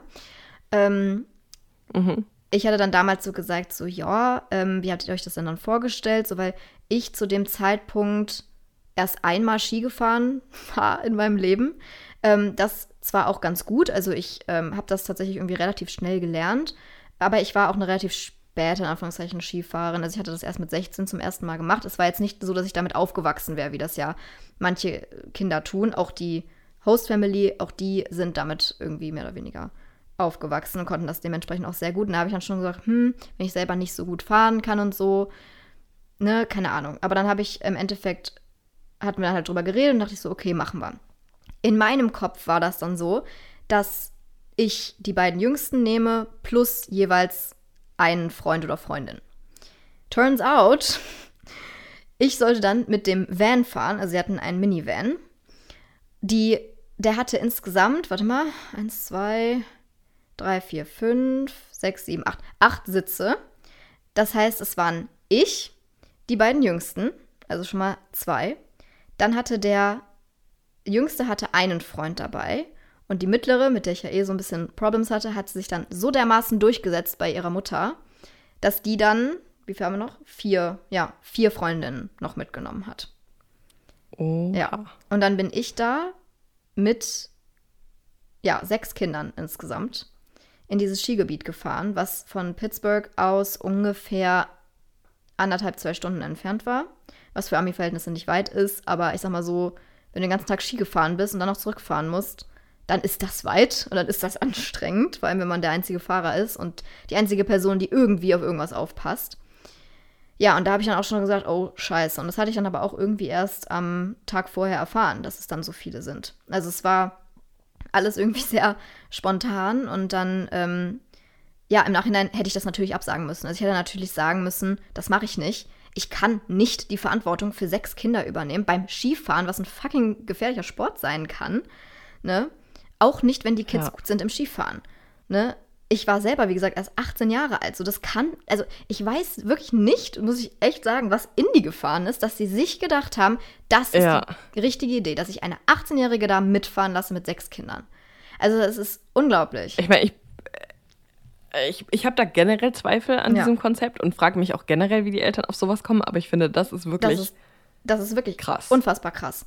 So, und der Trip lief halt auch nicht sonderlich gut. Wir sind halt super früh losgefahren. Dann musste natürlich noch jedes einzelne Kind irgendwie eingesammelt werden, wo ich mir auch denke, Leute, ganz ehrlich, wäre es nicht die, die Responsibility von den Eltern gewesen, dass wenn man schon die Kinder mitnimmt, dass man die zumindest zu mir bringt, dass ich nicht noch in ganz äh, Pittsburgh rumfahren muss, um die einzusammeln und nachher auch wieder abzuladen. So, das fand ich einfach frech, also sorry, ne? Weil das ja auch dann nochmal Zeit frisst. Und der Tag über, ich habe dann hauptsächlich natürlich auf die Kleinen, also den Jüngsten und seinen Freund aufgepasst, weil ähm, die mittlere und ihre Freundin, die konnten alle ziemlich gut Skifahren und die sind dann auch oft einfach halt alleine irgendwie rumgefahren. Ich habe dann immer gesagt, okay Leute, um so und so viel Uhr treffen wir uns hier, dass wir einfach nochmal alle zusammentrommeln und gucken, ne, ob es allen gut geht, dass wir zusammen essen und sowas, ne. Am Anfang hat das noch ganz gut geklappt, aber im Laufe des Tages kamen die dann halt einfach irgendwann nicht mehr. Ähm, hab die auch per Telefon nicht erreicht. Ich hatte dann natürlich Schiss bekommen, dass irgendwem was passiert ist, konnte keinen erreichen, habe dann den Vater angerufen, ne? Und ähm, dann war es nämlich so, dass ich eigentlich gesagt hatte, und das hatte der Vater auch gesagt, dass wenn ich merke, ich werde müde, dass wir uns dann treffen und dass wir dann auch nach Hause fahren, weil ich muss ja noch nach Hause fahren mit sechs Kindern und ich kann nicht übermüdet dann da am Steuer sitzen und die ganze Verantwortung tragen. Und irgendwann habe ich dann so gemerkt, okay, ne, langsam wird es ein bisschen dunkel und ich ne, merke, ich werde müde. Und dann hatte ich, ich glaube, gegen 16 Uhr hatte ich dann mit allen vereinbart, okay Leute, um 18 Uhr treffen wir uns hier und dann geben wir alle unsere Sachen ab, weil das ist ja auch nochmal ein Riesenaufwand. Also an die Leute da draußen, die noch nie Ski gefahren sind, erstmal überhaupt sich anzuziehen, die Skier zu holen, auszuleihen und so. Das, allein das dauert schon eine Stunde. Ne? Ähm, und dann hatte ich halt so gedacht, okay, dann peilen wir an, gegen 19 Uhr dann auch loszufahren. So, weil dann wäre ich um 21 Uhr zu Hause gewesen, dann wäre das noch okay gewesen. So, ähm, ja, 18 Uhr stehe ich dann da mit den beiden Jüngsten, also mit dem Jüngsten und dem Freund. Und natürlich die mittlere mit ihren Girls weit und breit nicht in Sicht.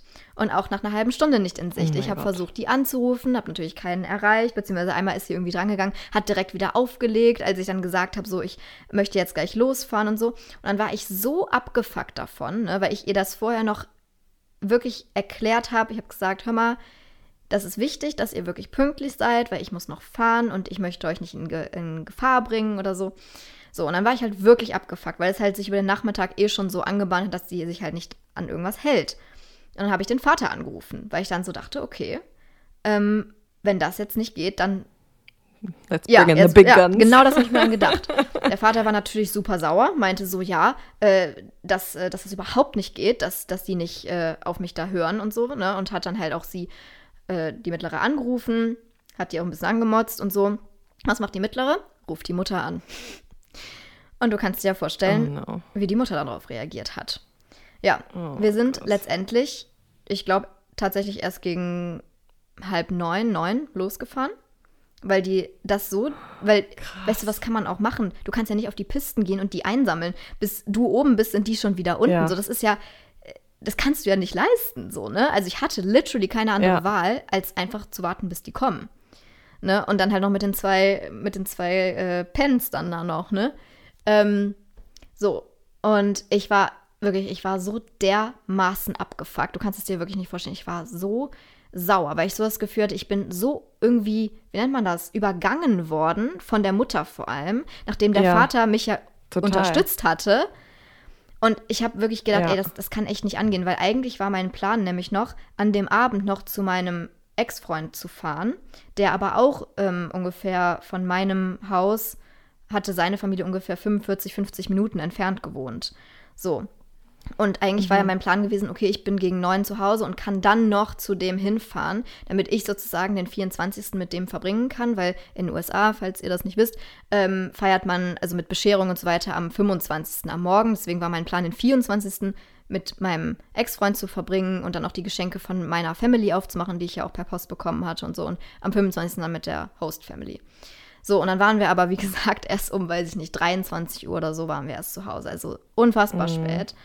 Ne? Und dann, ähm, als ich dann da war, alle abgeladen hatte und so, ähm, ist dann auch direkt die Mutter auf mich zugekommen und hat mich wirklich richtig zur Schnecke gemacht. Und meinte so, wie das denn sein kann, mein Gott. dass sie alles für mich bezahlt und dass ich dann ja ähm, denen irgendwie ihre Erfahrung, ihre Skierfahrung da vermiesen äh, würde, indem ich irgendwie früher fahren wollte und so. Und dann habe ich auch gesagt, ey, sorry, aber ich hatte das erstens hier mit dem, mit dem Vater abgesprochen und zweitens hatte ich die Verantwortung in diesem Moment. Und dann kann auch ich entscheiden, wann wir fahren, weil es sind sechs Kinder, ja, die nichts irgendwie selber da in der, in der Situation entscheiden können oder auf sich selber aufpassen können oder wie auch immer. Ne? Und das war echt mit Abstand eigentlich das beschissenste Weihnachten, was ich jemals hatte. Weil dann fing sie dann irgendwie noch an, ach, aber zu deinem Freund jetzt kannst du noch fahren. So, das, das kam dann halt noch so, ne, wo ich auch so meinte, so, ja, weil ich auch ein schönes Weihnachten haben möchte. So, ganz einfach. Deswegen fahre ich da jetzt noch hin. Und deswegen wollte ich ja auch schon früher äh, zurückkommen und so, ne, weil die Feiertage dann eben auch anstehen. Und da kann man es ja wohl kaum jemandem verübeln, dass man das dann vielleicht irgendwie mit seinen Liebsten verbringen möchte.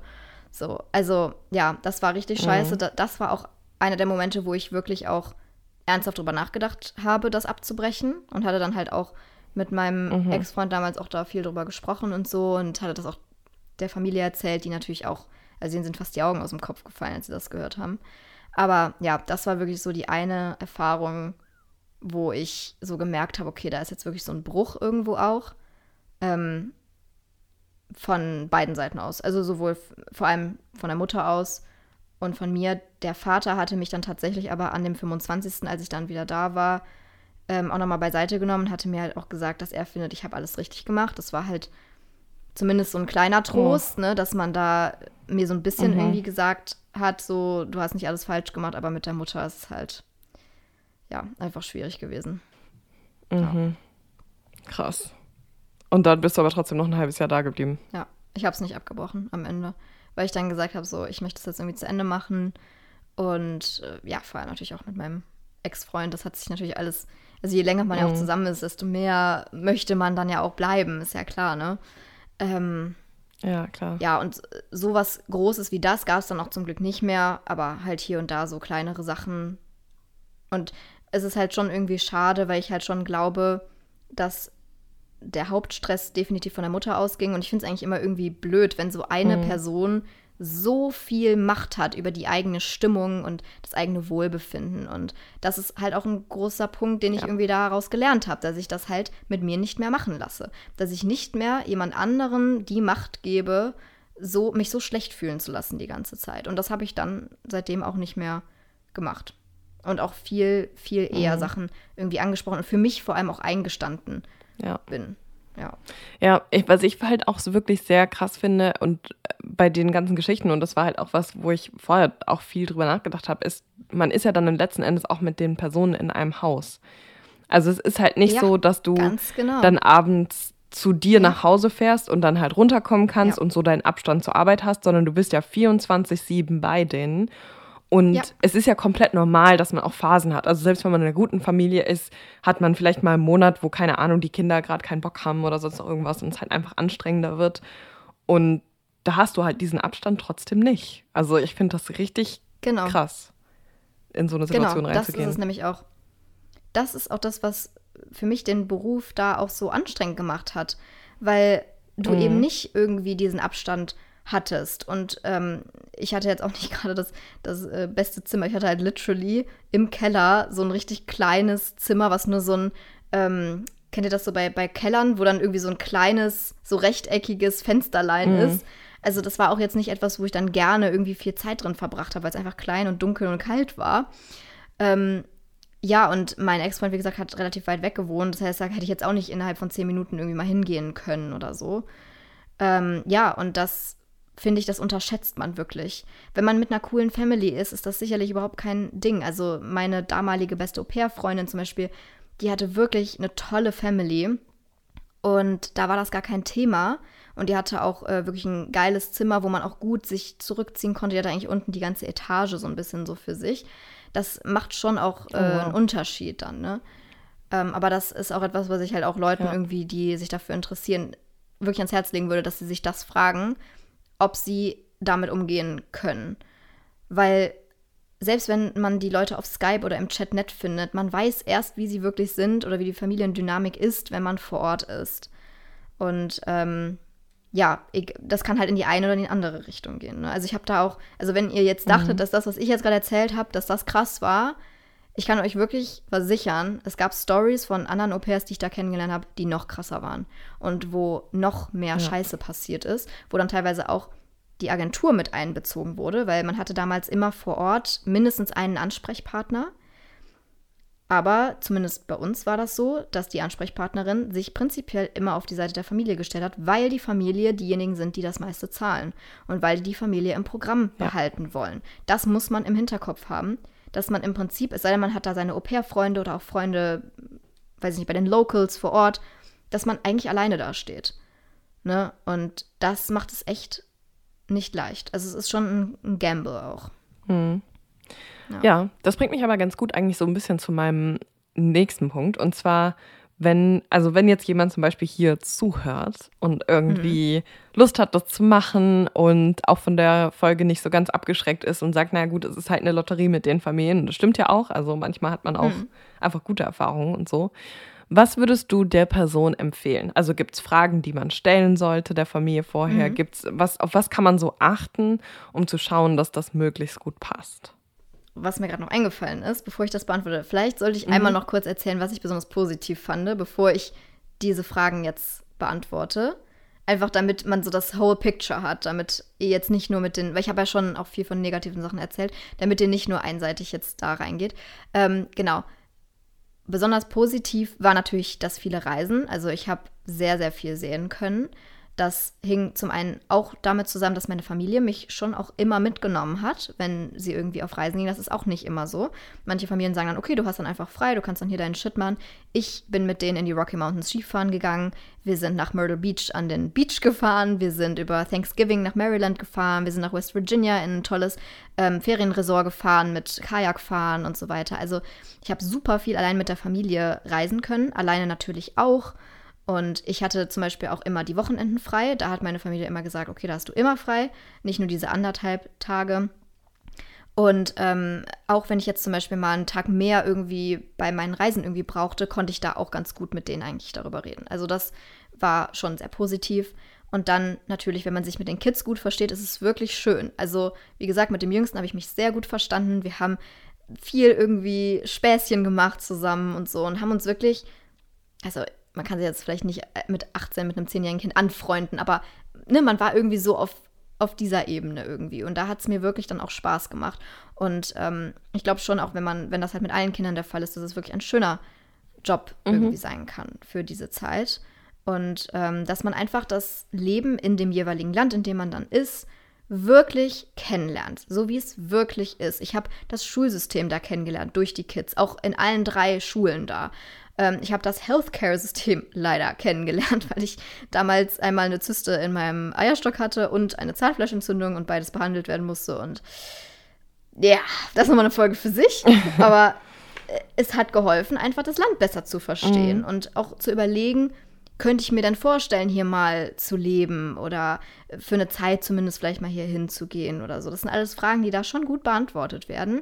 Ähm, man lernt sowohl die positiven als auch die negativen Seiten von diesem Land kennen und das nicht nur aus einer Urlaubsperspektive. Man lernt ähm, viel selbstständiger zu sein. Also ich kann wirklich sagen, ich bin da als quasi Kind hingefahren und bin deutlich erwachsener und selbstbewusster und selbstständiger und mutiger irgendwie rausgekommen. Und das sind alles Qualitäten, die einem sehr viel weiterhelfen, egal was man danach macht, sei es Studium, Ausbildung oder sonst was. Ähm, ja, das, deswegen sage ich auch immer, ich würde es eigentlich auch gar nicht missen wollen. Ich würde einige Sachen anders machen, sicherlich, aber an sich als Erfahrung bin ich nicht böse, dass ich es gemacht habe oder so. Mhm. Ähm, für mich natürlich dann auch die Erfahrung mit meinem ersten Freund damals, also mein Ami-Ex-Freund war mein erster Freund, also erste Beziehung und da Erfahrungen zu machen, auch das ist natürlich etwas, was einem einen shaped und sehr in Erinnerung bleibt. Und halt natürlich auch die Tatsache, dass man so ein bisschen so ein zweites Zuhause entwickelt. Also ich glaube, ich könnte jetzt noch nach Pittsburgh fahren und ich würde jetzt noch die Wege wissen. So, und ich würde jetzt noch wissen, wo, wo gehe ich hin, wenn ich das und das will, wenn ich das und das machen will, wenn ich das und das brauche, essen will, whatever. Das ist irgendwie cool, so dass man so diesen einen Ort dann hat, so gefühlt auf, der, auf dem anderen Ende des Teichs. Und äh, da fühlt man sich irgendwie doch wohl und zu Hause. Und ich muss sagen, ich fand auch Pittsburgh toll. Es war wirklich eine perfekte Größe, äh, perfekte irgendwie ja, einfach dieses Flair da. Äh, man hatte viele Möglichkeiten, viel, was man machen konnte. Man hatte einen perfekten Ausgangspunkt mhm. zu vielen Destinations, also sowohl mit dem Auto als auch mit dem Flugzeug. Ähm, ja, das äh, sind alles Sachen natürlich, die die Erfahrung schön machen und die das alles sehr mhm. bereichern. Genau. Ja, und äh, zu deiner Frage, was ich dann Leuten raten würde. Erstmal würde ich definitiv da überlegter reingehen und nicht so, wie ich das gemacht habe. Lasst euch von niemandem da irgendwie reinpressern. So, wenn ihr irgendwie das Gefühl habt, nee, es ist doch nicht das Richtige, dann sagt denen das, be bedankt euch für den schönen Vortrag und dann geht ihr. So, ganz einfach. Ähm, die andere Sache, die ich machen würde, ist definitiv mit anderen Au-pairs sprechen, die in der jeweiligen Familie waren. Da kann man natürlich auch nicht immer irgendwie darauf hoffen, dass sie wirklich immer 100% irgendwie einem die Wahrheit sagen, aber ähm, es ist eine höhere Wahrscheinlichkeit, als dass die Eltern das über sich selber sagen. Ja. Also zum Beispiel war dann auch nochmal eine andere Au pair, die irgendwie vor zwei, drei Jahren da war, war dann auch nochmal da zu Besuch irgendwann im Laufe des Jahres. Und die hat mir dann tatsächlich auch einiges über die Mutter erzählt und mir halt gesagt, so dass sie das total nachvollziehen kann, dass ich nicht so gut mit ihr klarkomme und so. Und da hat, hat man dann einfach ein bisschen das Gefühl von, man hat so einen Ally irgendwie, also so einen mhm. jemanden, der irgendwie ja auf, auf derselben Seite steht, auf derselben Wellenlänge ist, wie auch immer. Und das würde ich auf jeden Fall empfehlen, wenn das irgendwie möglich ist, sprecht mit den anderen Au pairs und seid da auch so offen wie möglich. Ich weiß, dass man da immer so ein bisschen Schiss hat, dass man irgendwie jetzt die hintergeht oder so die Familie oder whatever. Und man kann, wie gesagt, auch nicht immer darauf zählen, dass sie 100% ehrlich sind, aber es besteht immerhin eine Chance. Und die Familie würde ich auf jeden Fall immer fragen, wie sie das handhaben ähm, mit ähm, einmal der Routine, also der täglichen Routine, dass sie einem einfach einmal sagen, ähm, wie das so abläuft, wie das bisher mit den Au pairs vielleicht auch abgelaufen ist, dann wie viel Freizeit vielleicht man auch dazwischen hat, wie die das handhaben, wie das mit den Wochenenden ist. Ähm, Genau, und vielleicht auch, wie so der Vibe erwünscht ist. Also es gibt Familien, die haben das sehr gerne, dass man wirklich Teil der Familie wird und sich wirklich auch viel integriert in die, in die Familienaktivitäten. Ich glaube, dass das vielleicht auch etwas war, was der Mutter so ein bisschen aufgestoßen ist, weil ich halt auch am Wochenende einfach viel draußen war. So, ich habe viel in Pittsburgh gemacht, viel natürlich auch mit meinem Ex-Freund damals gemacht oder mit meinen Au pair, meiner Au-pair-Freundin damals. Ähm, und ja, ich glaube, das war bei den anderen Au-pairs vielleicht anders, dass die einfach mehr mit der Familie gemacht haben. Mhm. Und da, auch da denke ich mir wieder so, okay, es ist halt meine Freizeit so und ich bin 18 Jahre alt, so natürlich will ich rausgehen und äh, was machen und irgendwie was sehen und so. Ne? Das ist ja auch der Sinn der Sache. Ähm, aber sowas könnte man halt einfach auch fragen, dass man so ein bisschen zumindest einen Eindruck bekommt davon, ähm, wie die das gerne handhaben. Es gibt halt auch andere Au-pair-Familien, die sagen, juckt mich nicht so, du bist halt hier angestellt, mach was du willst dann. Ne? Und je nachdem, was ihr vielleicht dann auch wollt, könnt ihr das auch ein bisschen danach ausrichten, ne? Weil ich denke mal, auch unter den Au-pairs gibt es die einen oder die anderen eben, die ja. Das eine oder das andere präferieren. Ähm, genau, und dann vielleicht nochmal abklären, wie das genau ist mit den Leuten, die vor Ort sind. Auch da vielleicht die anderen Au-pairs nochmal fragen, ob die Erfahrungen damit gemacht haben, wie das vor Ort ist. Ähm, und ansonsten, das ist so ein doofer Tipp, aber halt mutig sein, in dem Sinne, dass man sich traut, Sachen anzusprechen, sich traut, auch die Familie zu wechseln, wenn das nicht hinhaut und vor allem auch sich selber keine Vorwürfe zu machen, wenn es nicht klappt, weil man sollte natürlich selbst reflektiert sein, auch überlegen, was habe ich vielleicht dazu beizutragen, ähm, aber dennoch liegt es oftmals nicht an einem selber, sondern vielleicht einfach daran, dass es nicht geweibt hat und nicht gematcht hat. Man matcht halt nicht mit allen Menschen. Ähm, ja, und dann ist es auch kein, kein Failure oder irgendwie so, sondern dann ist es halt eine Erfahrung, die man gemacht hat. Und vielleicht findet man eine bessere Erfahrung in einer anderen Familie oder vielleicht ist es auch einfach nicht das Richtige gewesen, was auch in Ordnung ist, weil die meisten Leute sind sehr jung, wie ich es auch war, und da kann man das vielleicht auch alles gar nicht so richtig wissen. Und das Beste ist einfach, es dann probiert zu haben und auch das ist viel wert. Ja. Genau. Ja, das ist generell so eine Falschlogik im Leben. Also auch was so Studienabbruch und sowas angeht. Also, dass viele Leute denken, oh, da habe ich jetzt schon rein investiert, ich muss es jetzt auch durchziehen. Und stimmt einfach nicht. Also, nee. Man kann alles abbrechen. das ja. ist vollkommen in Ordnung. Dieser Gedanke hätte mir auch sehr geholfen, in vielen Momenten da, sicherlich. So, ich kann natürlich auch aus heutiger Perspektive mich von damals verstehen, warum ich es nicht abgebrochen habe. Aber wenn man es rein objektiv betrachtet, hätte ich mehr als einen Grund dazu gehabt es zu machen. Ne? Und es ist mir aber nie so in den Sinn gekommen, weil ich eben genau das immer gefühlt habe. So dieses, ja, dann habe ich ja abgebrochen. Dann stehe ich ja irgendwie als die Abbrecherin da. Aber das ist Bullshit. Ja. Ja. Ja, ja krass. Also ich finde das ähm, immer super spannend zu hören. Es gibt echt, also ich kann kenne tatsächlich auch, also wie gesagt, aus meinem Bekanntenkreis haben das gefühlt alle gemacht. Also ich kenne so zehn mhm. Leute oder sowas, die das gemacht haben. Und es gab tatsächlich oh. auch nur eine Person, die eine gute Erfahrung gemacht hat. Ähm, wow. Ja. Eine. Eine, ja. Ach du Scheiße. Also, weil es ist halt, also es ist einfach super intens. Und ich glaube, das ist halt mhm. was, was man sich so ein bisschen bewusst machen muss. Und ich glaube, dass auch viele das einfach machen, um halt ähm, quasi kostenlos oder nicht ganz kostenlos, aber halt auf, mit mhm. weniger Kosten einfach in ein anderes Land gehen zu können. Ja. Und, auf jeden Fall. Also das ja. war bei mir auch sicherlich mit Beweggrund. Ist ja, ja auch klar. Und es ist ja auch vollkommen fein, aber da hingegen auf der anderen Seite stehen halt Familien, die halt was verlangen. Also das ist, mhm. und das fand ich einen sehr interessanten Konflikt so über die Zeit. Ähm, ja, also ich habe tatsächlich keine Fragen mehr, aber du kannst ja gerne. Ich hätte tatsächlich noch eine Frage. Ja. Ich weiß nicht, ob es an, an dir jetzt ist, das zu erzählen, aber ähm, hast du noch irgendeine Story von deinen Bekannten, die dir so in Erinnerung geblieben ist, egal ob positiv oder negativ, von dem Au-pair-Gedöns? Oder ist das jetzt schon so lange her? Ich das, fürchte, das, das ist zu lange her, als dass okay. ich mich erinnern könnte. Ähm, ja. Ich weiß auch nicht mehr genau, also ich weiß, also bei so zwei, drei Leuten war ich nicht überrascht, dass es jetzt schief gelaufen ist, weil ich einfach dachte, da, also die machen das wirklich nur, um halt quasi in Urlaub zu gehen und die sind halt einfach pisst, wenn sie arbeiten müssen. Also period. Also da gab es, also das hat mich dann wirklich gar nicht überrascht. Und also das sind auch Leute, mit denen ich jetzt nicht mehr großartig befreundet bin. Also ich habe da jetzt kein, keine Angst, das so zu erzählen oder so zu formulieren. Aber es war halt wirklich so, ja cool, ich bin 19, habe gerade Abi gemacht und will halt die Welt sehen. Und dann war das halt einfach eine schlechte Entscheidung, das so aus den Gründen zu machen. Und halt wirklich auch diese Realität zu haben von, ich muss mich vor Ort um Kinder kümmern.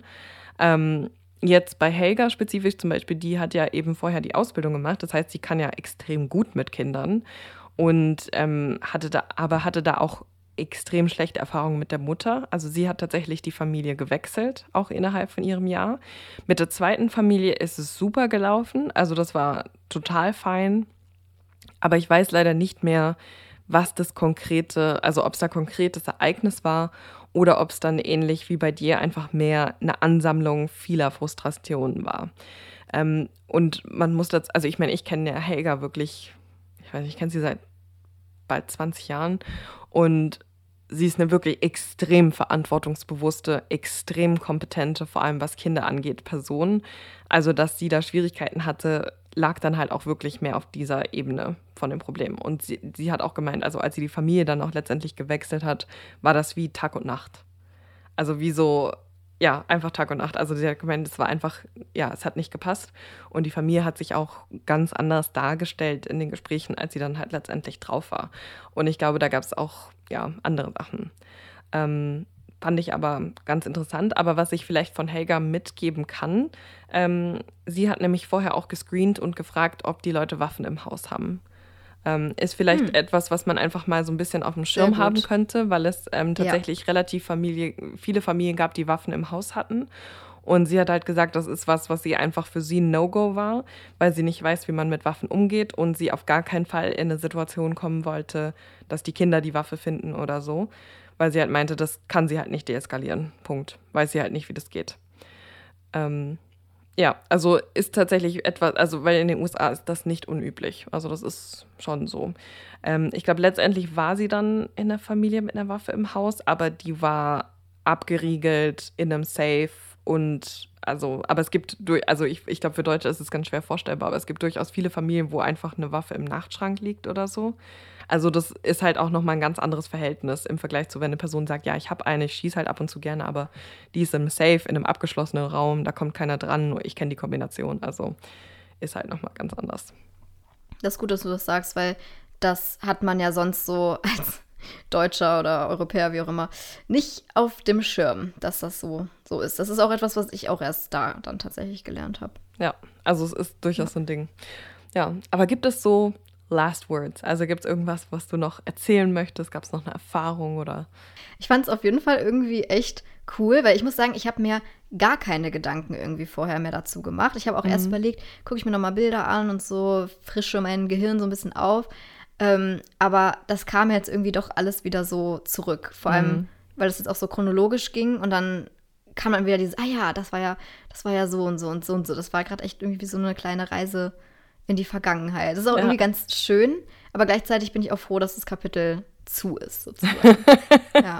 Was ich vielleicht noch erzählen kann, ist, mhm. ähm, ich habe meine Host Family tatsächlich danach noch mehrmals gesehen, weil mein Ex-Freund, ja, weil mein Ex-Freund ja noch in Pittsburgh gewohnt hat und ich dann immer so eine Art Pflichtbesuch da abgestattet habe, ne, weil die das natürlich auch mitbekommen haben, wenn ich da war. Ähm, und ja, auch da, also ich habe mich schon auch immer gefreut, vor allem den Hund und den Jüngsten zu sehen. Ähm, aber auch da, muss ich sagen, habe ich halt auch keine anderen Vibes von der Mutter bekommen, weil es dann halt irgendwie so war, dass sie dann irgendwie geschrieben hat, ach, wenn du, wenn du jetzt eh von da und da kommst, dann kannst du ja äh, den und den ja noch kurz einsammeln und noch kurz mit dem da und da hinfahren, wo ich mir auch so Oh denke, mein oh, Gott. Ich arbeite nicht mehr für dich. Und das haben halt mein Ex-Freund und ich dann halt auch dann gesagt, so, nee, sorry, schaffen wir nicht, so, keine Ahnung. Das haben wir uns halt auch nicht mehr gegeben. Ja. Aber ja, sie hat es halt wirklich bis zum Ende im Prinzip so ein bisschen krass. durchgezogen. Das fand ich schon. Und bist du dann auch, auch auf die neue Au-pair dann nochmal getroffen? Gab es da neue? danach keine mehr. Die hatten danach keine nee. mehr, okay. Genau, weil der Älteste war dann ja mittlerweile dann auch schon 17. Also ja. als ich dann gefahren bin, war der ja fast 17. Und dann haben sie irgendwann so gesagt, okay, ne, jetzt ist es irgendwie, jetzt reicht es ja auch. Die mittlere war 14, so. Und das ist dann auch irgendwann, glaube ich, für die Kids ja. so ein bisschen. Okay, okay. Ach, so ein bisschen doof irgendwie. Ja. Aber ich, manchmal würde ich gerne Mäuschen spielen, wie die Mutter dann versucht, sozusagen den Ansprüchen, den sie an ihre Au-pairs hatte, gerecht zu werden. Allein schon mit dem, mit dieser Frühstücksgeschichte mm. da ne? Weil sie das dann ja im Prinzip machen musste. Weil der Vater war ja super früh auch schon aus dem Haus. Ja. Oder ob dann doch zum Müsli gegriffen wurde. Ja, wahrscheinlich schon. anders kann ich es mir nicht vorstellen. Ich kann es mir auch nicht anders vorstellen. Ja. Achso, was ich vielleicht noch hinzufügen kann zuletzt, zur, zur guten Erfahrung, und zwar der Hund. Die hatten einen ganz, ganz süßen Labrador. Das Cassidy ist natürlich essentiell. Ja. ja, und da habe ich nochmal mehr meine Liebe zu Hunden tatsächlich irgendwie so entdeckt, weil ich mich sehr viel auch mit der beschäftigt habe, weil die hatten zwar damals natürlich auch ein Grundstück und sowas, aber es war jetzt nicht unfassbar groß. Und irgendwie ist dann niemand mal auf die Idee gekommen, dass der Hund mal Gassi gehen muss. So, da haben sie irgendwie so gedacht, okay, der läuft halt irgendwie draußen rum kackt dann da irgendwie rum und fertig. So, und dann habe ich immer gedacht, das kann man irgendwie nicht angehen. So, und dann bin ich halt immer mit ihr Gassi gegangen. So, und das habe ich dann halt auch so in meiner Freizeit gemacht oder auf dem Rückweg, wenn ich den Jüngsten zur Schule gebracht habe oder so, ne? Und ähm, ja, deswegen sage ich immer so aus, aus Spaß, so mein Lieblings-Host-Kit ist eigentlich Der Cassidy Hund. der Hund gewesen. Cool. Aber das ja, und die ist dann tatsächlich auch mal mitgefahren. ja, Ja, das sorry? ist auch sehr typisch in den USA, dass Hunde nicht zwingend, ähm, sp- also Gassi raus, also sie machen kein Gassi zwingend. Sondern wenn du Das einen Garten hast, so dann reicht das quasi nach vielen Standards aus. Das fand ich so krass. Ja. Wirklich. Und dann vor allem ein Labrador, ne? Also der ja schon auch viel irgendwie läuft Ja. und so. Ja. Ja, aber das war auf jeden Fall. Das war ein ganz toller Hund. Mhm. Da habe ich mich immer gefreut, mit der was zu machen. Ja. Okay. Ja, cool. Aber vielen, vielen Dank vom Erzählen. Ich finde das immer super spannend. Also, ja. Ja, sehr gerne. ich habe das Gefühl, es ist ein bisschen eskaliert. Also, wenn ich jetzt hier mal so angucke, ich weiß gar nicht, wie lange wir jetzt geredet haben. Ich Bestimmt glaube, so anderthalb Stunden mehr. bestimmt schon, ja. Ja. Naja. Ich hoffe natürlich, dass es euch irgendwie gefallen hat und dass es interessant war und vielleicht auch für Leute, die das machen wollen, ähm, ja, dass ihr noch ein paar andere Mhm. Impulse bekommt. Weil ich hätte es mir, glaube ich, damals sehr gewünscht, das Ja. bekommen zu haben, ja. Ja, also erzählt uns auf jeden Fall sehr, sehr gerne von euren Erfahrungen. Ihr könnt es ja entweder im QA-Tool machen oder natürlich gerne auf Instagram. Unseren Instagram findet man natürlich immer. Mhm. ähm, Und wenn ihr Glück habt, habe ich mir gerade noch so überlegt, könnte ich ja vielleicht, wenn die Folge hier gepostet wird, auch mal noch mal ein paar Rückblicksbilder Oh ja. aus meiner Zeit da posten. Das fände ich cool. Ja. Das machen wir. Ja. Das können wir als, als Folgenankündigung machen. Genau, genau, als Folgenankündigung oder so nochmal zwischendurch. Ja. So ein paar Sneak Peeks. Blast from the past. Ja. Cool. Na dann. Dann dir vielen lieben Dank für die Fragen und für das Zuhören Klaro. und die äh, ja, Interview-Skills. Ja, ich muss sagen, ich bin froh, dass ich nicht viel reden musste. Ja, das glaube ich dir. Manchmal hat man einfach so einen Hirnmatsch. Ja, ja, das, genau das fühle ich aber auch. Ich muss auch sagen, ich bin sehr hungrig. Deswegen würde ich Mhm. sagen, Same. let's wrap it up. Ja. Jetzt geht's zum Mittagessen. Also vielen Dank fürs Zuhören. Wir hören uns in zwei Wochen wieder. Okay, tschüss. Ciao.